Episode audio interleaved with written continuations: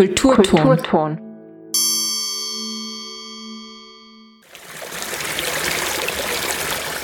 Stimme der Natur mit Tirols Umweltanwalt Johannes Kostenzer. Über das Verhältnis Mensch-Natur anhand konkreter Beispiele aus der Arbeit der Tiroler Umweltanwaltschaft. Willkommen zum Kulturton, dem Kultur- und Bildungskanal auf Freirad. Heute mit einem Bericht aus der Tiroler Umweltanwaltschaft. Am Beginn spricht Umweltanwalt Johannes Kostenzer über das neue von der TIWAG geplante Wasserkraftwerk Imst-Heiming, gegen das die Umweltanwaltschaft nun eine Beschwerde eingebracht hat. Das Kraftwerk hätte in seiner derzeitigen Planung fatale Auswirkungen, vor allem für die Fischwelt des Inns. Danach erfahren wir Interessantes zu einem Bildungsprojekt im Rahmen von Erasmus Plus, bei dem die Umweltanwaltschaft mitwirkt. Dabei geht es um die Vermittlung von Wissen zum Thema Lichtverschmutzung und um den touristischen Mehrwert von Dunkelheit, wie etwa bei Nachthimmelerlebnissen.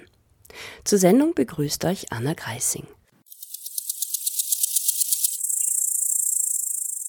Zwischen Imst und Heiming will die TIWAG ein neues Kraftwerk errichten. Gegen diese Planung sah sich die Tiroler Umweltanwaltschaft nun gezwungen, eine Beschwerde beim Bundesverwaltungsgericht einzureichen. Denn auch wenn das Projekt insgesamt, was zum Beispiel den Standort betrifft, von Landesumweltanwalt Johannes Kostenzer als sinnvoll bezeichnet wird, so würde die in der derzeitigen Planung nicht berücksichtigte Sink- und Schwallproblematik zu einer starken Beeinträchtigung der Tierwelt im Inn führen. Vor allem die Fische können sich bereits jetzt im Inn kaum noch fortpflanzen, da das schlagartige Ansteigen bzw. Absinken des Wasserspiegels das Überleben des Laichs verhindert. Die Bachforelle, aber auch viele andere Arten sind dadurch im wichtigsten Fluss Tirols in ihrem Fortbestand stark bedroht. Dabei könnte der problematische Schwallanstieg durch eine einfache Technik in der Betriebsführung des Kraftwerks reguliert werden. Das passiert bereits erfolgreich, etwa im Gemeinschaftskraftwerk Inn, das ebenfalls von der TIWAG betrieben wird.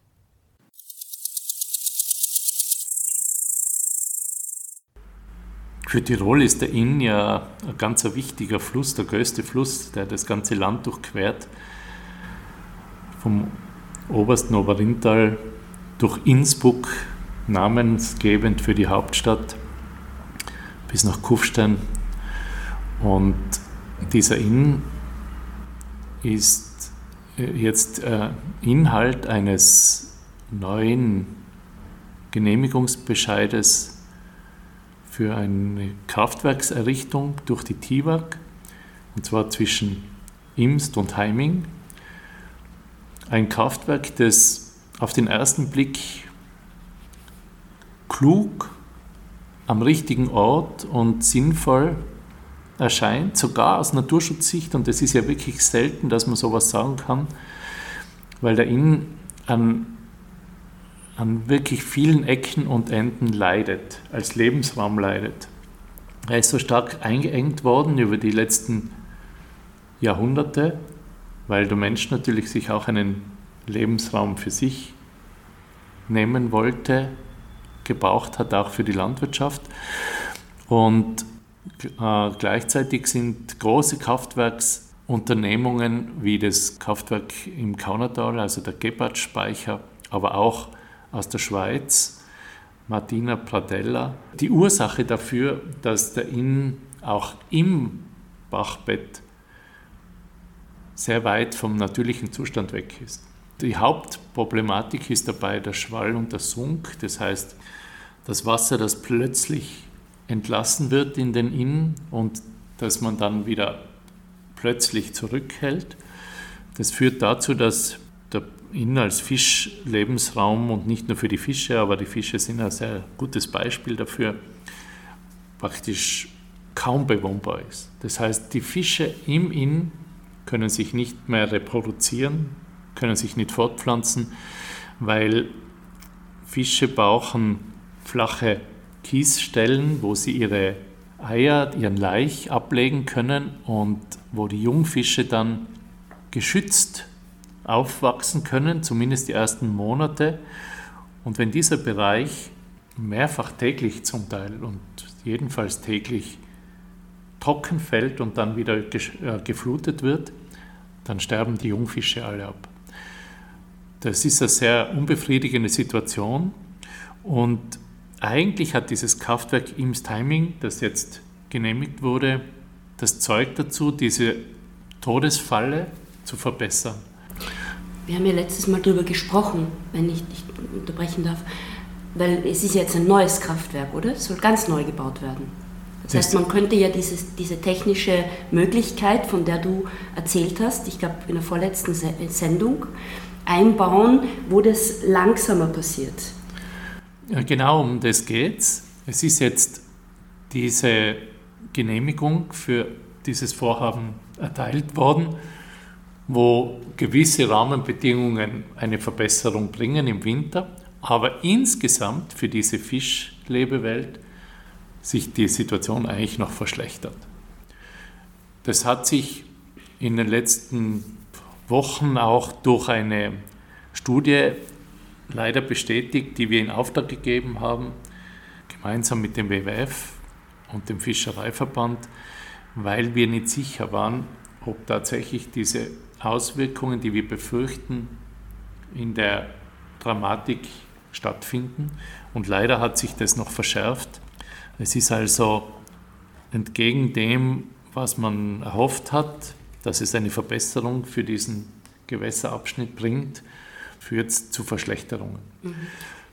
Darf ich dich gerade nach dieser Studie fragen? Weil ich habe nämlich heute etwas in der Zeitung gelesen, wo es aber darum geht, dass der Inn und auch andere Fließgewässer in Tirol, dass die Wassertemperatur stetig steigt und äh, dass man so ein starkes Sterben vor allem von der Bachforelle hat.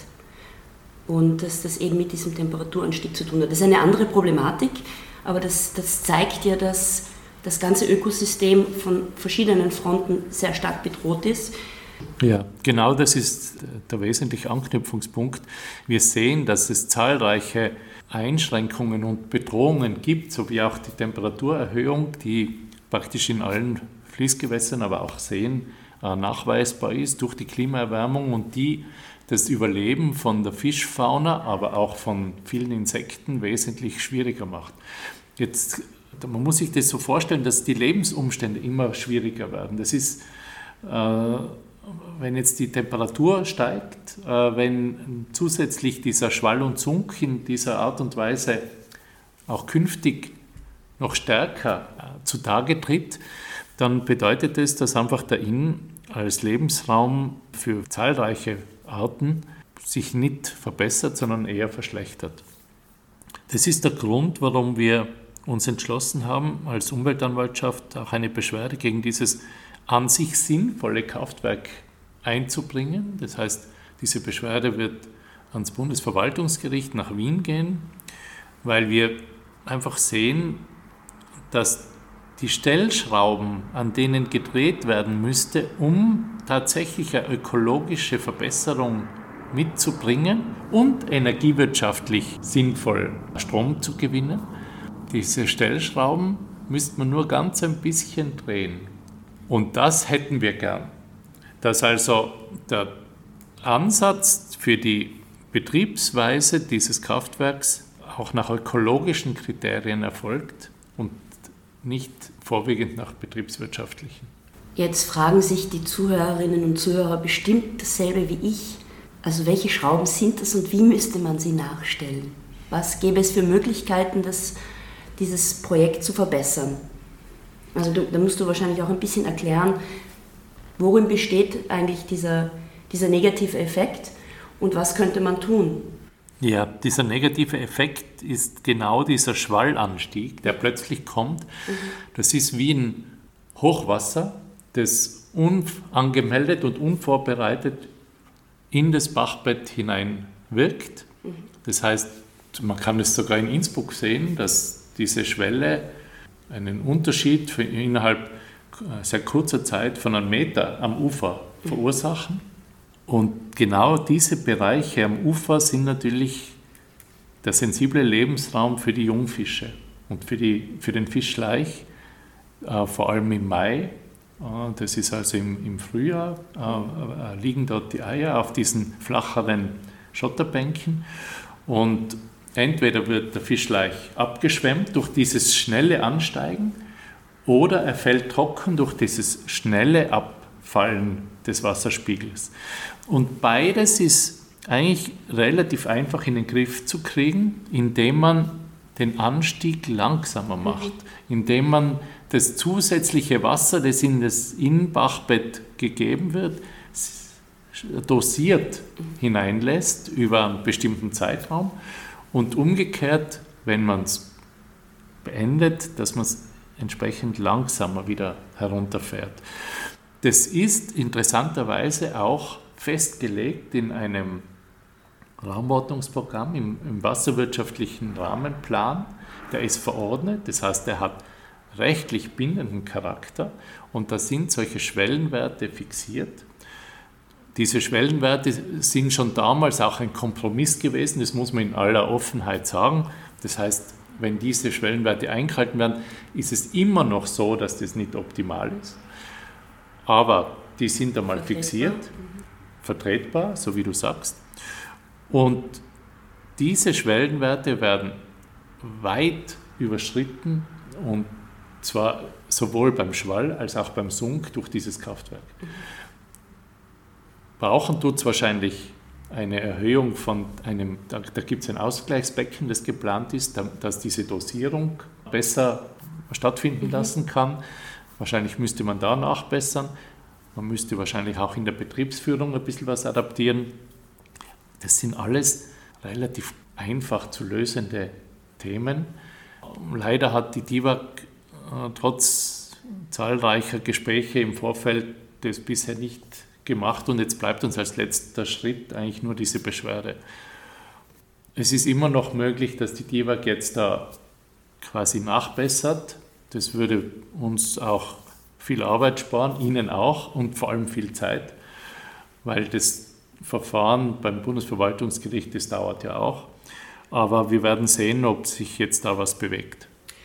Jetzt hast du das erklärt, dass das eigentlich nicht so viel Aufwand wäre. Warum machen Sie es dann nicht? Wir haben letztes Mal darüber gesprochen. Du hast gesagt, es ist verbunden mit einer Einbuße in der Stromerzeugung. Also worin besteht diese Technik, dass man das verlangsamen kann, diesen Schwallanstieg? Man könnte sich ja denken, dass wenn das nicht zu aufwendig ist und ein bisschen eine Stromeinsparung beinhaltet, ja, wir sind doch eigentlich ein fortschrittliches Land. Wir haben doch eigentlich eine Denke, wo es darum geht, dass wir unsere Natur bewahren wollen und auch unsere Ökosysteme. Warum macht die TIWAG das nicht? Ja, ich meine, letztendlich muss man das die TIWAG fragen, warum sie das nicht machen, weil sie könnten sich auch viel Ärger damit ersparen. Aber tatsächlich ist es so, dass es natürlich weniger betriebswirtschaftlich interessant ist, aber man muss, wenn man da den ganzen Kuchen anschaut, von der zusätzlich erzeugten äh, Energie, die das Kraftwerk bringt, ist es äh, sehr geringer Wert. Es geht also nur um dieses Einleiten und das Ausschleichen des Schwalls und des Sunks. Das sind natürlich Wassermengen, die man auch effizienter abarbeiten könnte, indem man sie durch die Turbine lässt und, und äh, damit einen stärkeren Anstieg und äh, Absenken verursacht. Und gleichzeitig wissen wir, dass das geht. Wir haben das erste Kraftwerk am Inn auf österreichischen und Tiroler Boden, das Gemeinschaftskraftwerk Inn, das ja auch die TIWAG betreibt. Dort ist so eine Betriebsführung im Einsatz, die unter dem dort möglichen Rahmen das Beste herausholt für den Inn als Fließgewässer. Mhm. Allerdings kommt nach diesem Gemeinschaftskraftwerk noch das Kraftwerk Grunserau und kommt vor allem die Abarbeitung vom Gebratsch-Speicher aus dem Kaunertal, die wieder so einen sehr starken Schwall und Zunk verursachen. Das jetzige Kraftwerk Ims Timing hätte wirklich das Potenzial, die Situation ab Imst und speziell auch ab Heiming dann für den gesamten Inn zu verbessern. Und ich glaube, da ist einfach die DIVAG auch in der Verantwortung, die Situation für Tirol, was den Umgang mit unserem Leitfluss anbelangt, auch in den Fokus zu stellen und vielleicht noch stärker in den Fokus zu stellen als das Betriebswirtschaftliche allein. Jetzt hast du aber noch nicht erklärt, wie das funktioniert, dass man diesen Schwall langsam ablässt. Was, ja. Wie, wie, funktioniert das Technik ungefähr, dass man sich das vorstellt? Das ist ganz simpel. Wenn man sich vorstellt, man hat einen Krug Wasser, den man in den Ausguss leert und der Ausguss ist ein bisschen verstopft, dann kann ich den ganzen Krug in einem Guss einleeren und dann steht das Wasser im Becken und äh, rinnt langsam ab. Mhm. So entsteht der Schwall. Wenn ich aber den Krug langsam in den Ausguss leere, dann rinnt das Wasser kontinuierlich ab. Und das ist eigentlich das Prinzip. Mhm. Wenn ich also einen Krug, in dem Fall ist es dieses Ausgleichsbecken, das bei Heiming geplant ist, wenn ich dieses Ausgleichsbecken entsprechend ausreichend groß dimensioniere und von dem das als Puffer nutze, um diesen Anstieg und das Absinken vom Wasser kontrolliert, langsam durchzuführen, dann ist das das ganze Geheimnis. Mhm. Das heißt, diese Schleusen öffnen sich langsam oder sie öffnen sich weniger? Die öffnen sich langsam und halten das anströmende Wasser von oben aus dem Kraftwerksbetrieb so weit zurück, dass nicht das ganze Wasser schnell in den Inn wieder mhm. abfließt. Also bedeutet das, dass Sie andere Schleusen verwenden müssen, als Sie bisher verwendet haben? Oder eh die gleichen Schleusen und nur anders bedienen? Also die eine Frage ist, wie groß ist das Auffangbecken mhm. quasi? Ja. Das müsste mhm. etwas vergrößert werden, aber, aber nicht flächenmäßig, sondern nach oben. Das geht, mhm. das ist sogar geplant. Also da läge sogar eine Planung vor. Und das zweite ist, wie die ganze Betriebsführung stattfindet. Also wann und wie die Schleusen wie viel die Schleusen und wie schnell die Schleusen auf und zu gehen. Okay. Aber ich nehme an, das macht ein Computer und das kann man programmieren. Ja. Also. Ähm, wir haben lang gedacht, dass wir da auf einen gemeinsamen Nenner kommen, weil es eigentlich nicht viel ist, was da fehlt. Und dass auch wir von der Umweltanwaltschaft sagen können, das ist ein Kraftwerk, das eine Verbesserung mit sich bringt und mhm. Das ist aber bisher nicht gelungen. Und was sind die Argumente der TIVA, warum sie das nicht machen wollen? Weil es mehr kostet? Weil es aufwendiger ist oder weil es einfach. Ich kann dir das nicht beantworten. Also es gab keine Erklärung, warum sie auf das nicht eingehen können. Nein. Das heißt, jetzt äh, wird die Umweltanwaltschaft eine Beschwerde beim Bundesverwaltungsgericht einbringen. Das heißt, es hemmt auch die Umsetzung des Projektes. Ja. Also bis da keine Entscheidung gefallen ist, kann auch nicht begonnen werden mit dem Bau. So ist es ja, genau. Und was für ein Zeitraum muss man davon ausgehen? Wie lange dauert sowas? Das ist sehr schwer vorherzusagen. Einige solche Verfahren haben mehrere Jahre in Wien verbracht. Da wird man wohl auch von Jahren jetzt davon ausgehen müssen. Okay. Eine letzte Frage dazu fällt mir ein. Also es ist ja oft so, dass Dinge auf eine Art und Weise gemacht werden. Und dann kommt man drauf, man könnte eigentlich durch eine leichte Umstellung die Situation verbessern. Gibt es jetzt Länder, wo so etwas schon länger gemacht wird? Oder wäre, wäre Tirol dann so eine Modellregion, die das zeigen würde? Also wie, wie lange gibt es denn schon diese, dieses Wissen darum, dass man das auch schonender machen könnte? Also es könnte sich Tirol da wirklich auch in der Reputation stark profilieren, weil relevant ist es natürlich vor allem in jenen Ländern, die so wie Tirol äh, stark gebirgsgeformt sind, äh, große Flüsse auch haben und wo die Wasserkraftnutzung entsprechend auch ausgebaut ist. Das Wissen über die Ökologie der Fische und der, der, des Gewässerlebensraums, das wird ja praktisch konstant verbessert. Und man wusste vor zehn Jahren wesentlich weniger über die Notwendigkeiten, Bedürfnisse von Fischen und von, von diesem Gewässersystem, als man es heute weiß. Es hat sich auch in der Technologie äh, da was getan. Und ich denke, würde es gelingen, dieses Kraftwerk, und das wäre ja eigentlich etwas, was man von Haus aus so auch konzipieren hätte können, dass man sagt, wir machen da eine Art Vorzeigeprojekt, wie wir diese Beeinträchtigungen, die ja schon bestehen, das muss man sich ja vor Augen führen, dass ja diese, dieser Schwall und Zunk, der wird ja nicht durch dieses Kraftwerk verursacht, sondern der besteht durch ein, Kraft, ein anderes Kraftwerk, mhm. der TIWAG. Mhm. Wie man dem begegnen kann, das ist ja durchaus etwas, wo man sich auch einen Namen machen kann in der, in der Szene.